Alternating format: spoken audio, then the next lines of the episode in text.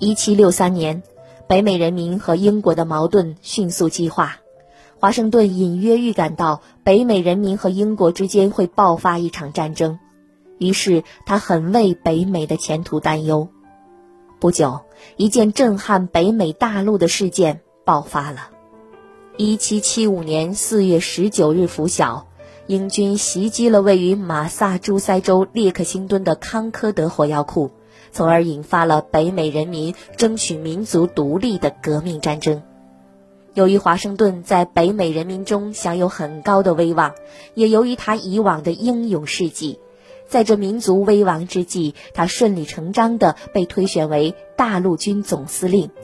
他把一支组织松散、训练不足、装备落后、给养匮乏、主要由地方民军组成的队伍整编和锻炼成为一支能与英军正面抗衡的正规军。后来，随着战争形势的发展，华盛顿的思想也起了很大变化。以前，他对英国王室还心存幻想，但严酷的现实和群众的激情使华盛顿意识到。只有争取民族独立，才会有美利坚民族的光明前途。一七七六年七月四日，第二届大陆会议在费城召开，会上通过了杰斐逊起草的独立宣言。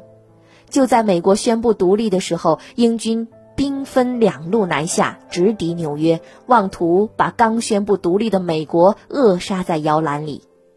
当时华盛顿的大陆军只有两万人，装备不足，也没有海军。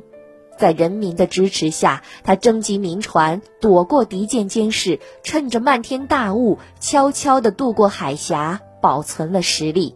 后来，在华盛顿的率领下，北美军队奇袭特伦顿，粉碎了英军不可战胜的神话。后来，又在普林斯顿等战役中击败英军。奇袭特伦顿和普林斯顿的胜利，带给了美国军民胜利的希望和力量。后来，法国也站在了美国一方，战争形势出现了根本性的转折。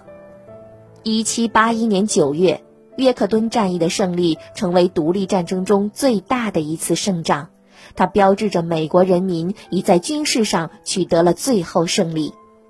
一七八三年九月三号，英国承认美利坚合众国为自由民主的独立国家，美国独立战争取得了完全的胜利。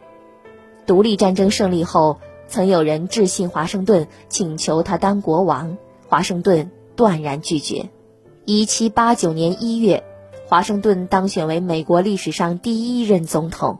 从此，华盛顿为美国建国初期的治理整顿和发展费尽了心血。在第二届总统任期期满后，华盛顿感到自己已经年迈体衰，加之他所厌恶的党派斗争已在美国形成，于是执意要求隐退。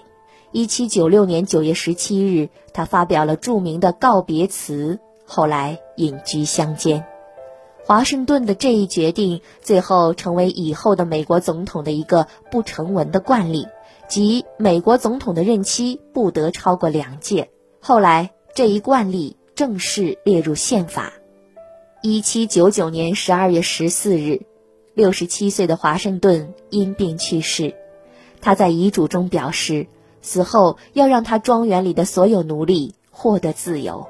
由于扮演了美国独立战争和建国中最重要的角色，华盛顿这位伟大的爱国者和杰出的政治家被美国人尊称为“国父”。为了纪念他，美国人民把首都命名为华盛顿。